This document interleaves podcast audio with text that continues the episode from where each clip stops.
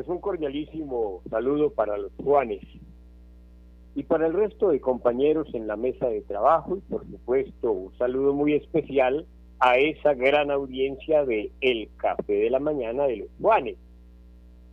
A ver, siempre he creído y seguiré creyendo que el tiempo en política puede ser el peor enemigo o el mejor amigo.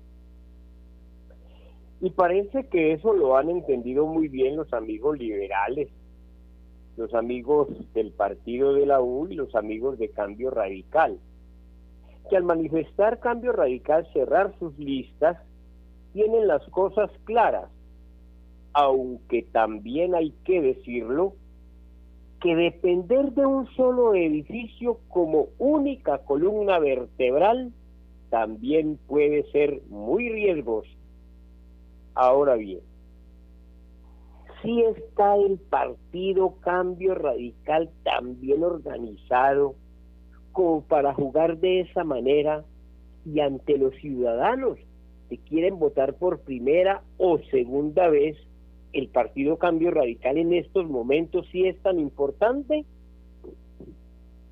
Ojo, que el tiempo apremia o si no que lo diga Jorge Ricardo Parra, que rápidamente ha tenido que comenzar a recorrer todos los barrios de Armenia, visitando a sus antiguos amigos.